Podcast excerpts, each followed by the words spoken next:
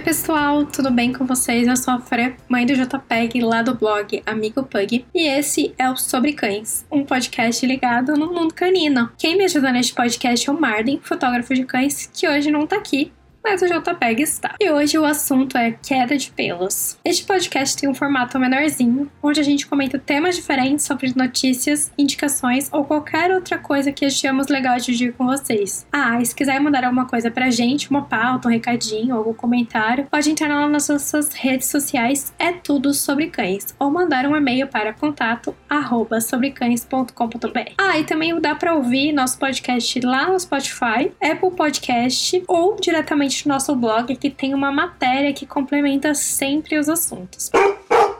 Como eu tinha falado, o assunto é queda de pelo e tá rolando uma queda de pelo louca aqui nessa casa. Tem pelo, gente, até onde vocês nem podem imaginar. Tem pelo assim na comida, na roupa, na mala de viagem. Se eu vou para outro lugar, tipo, sei lá, vou pra uma reunião, eu acho pelo do JPEG. E provavelmente, como é época de troca, você também deve estar tá tendo problemas com isso, principalmente se você tiver um cão de pelo curto, como o JPEG tem. Cães de pelo médio, como o Sam também do Marden, deve estar tá passando por isso agora. Então, o que eu tenho para te dizer como primeira dica é: acostume-se com a ideia de que se você tem um cão de pelo curto, vai ter sempre pelo na sua casa, sempre pelo mesmo. Não tem como escapar disso. E aí, o que dá para fazer é melhorar um pouco isso nessas épocas de troca, mas sempre vai ter pelo. E aí, gente, diferente de cães de pelo longo, que tem cabelo que nem a gente, humanos, eles soltam pelos aos poucos. Vai caindo um fio, outro fio, igual o nosso cabelo mesmo. É, a gente encontra fio de cabelo nosso pela casa. Mas os cães de pelo curto e médio, esse pelo cai todo, todo do corpo para dar pelos novos para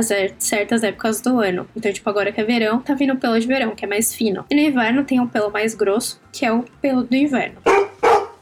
Então, eu vou te dizer algumas dicas de como a gente pode melhorar isso. Que é, primeira coisa, escolher uma ração de boa qualidade. Isso interfere muito, muito mesmo no, nossa queda de pelo. Por exemplo, se você dá uma ração que tem proteína de baixa qualidade ou alguma outra coisa do tipo, pode ser que esse pelo caia mais. Então, o ideal é dar uma ração premium ou super premium, que ela tem óleos, vitaminas e várias coisas que ajudam a cair menos pelo do seu cachorro.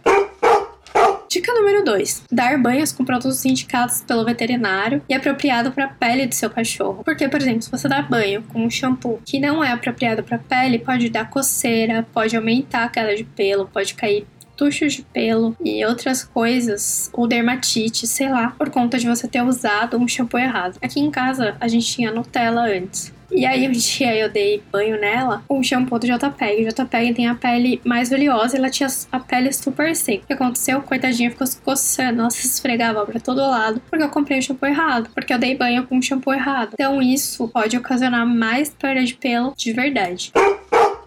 Escovação semanal também ajuda para você ver menos pelo pela casa. Essa época de troca, minha recomendação é pelo menos a cada dois dias. Porque aí você vai tirando aquele pelo morto que tá no cachorro, que já vai cair, e vai ter menos pelo na sua casa, mas não vai parar de cair, vai continuar tendo pelo. A mesma coisa eu digo pra tosa. Tem cães que têm indicação para tosa, outros não. Pugs, por exemplo, não tem indicação para tosa. E quando você tosa um cachorro que não tem indicação para tosa, você pode aumentar o calor, acontecer várias várias coisas com ele. Isso pode ocasionar problemas também de pele. Então, precisa olhar direitinho, conversar com o tosador e perguntar se aquele seu cão tem indicação para tosa. Caso ele não tenha, não faz isso, tá? Agora, para os que tem, é legal porque você tira um pouco de pelo que vai estar tá caindo na sua casa. Eu já tosei o JPEG e, como eu disse, ele não tem indicação de tosa. O que aconteceu é que ele ficou com pelo realmente mais curto, caía menos pelo na casa, mas acho que era só impressão, porque, enfim, tinha pelos menores nele, né? Mas ocasionou que teve uma dermatite que demorou pra gente curar, então eu não aconselho, eu acho que a gente não deve fazer isso.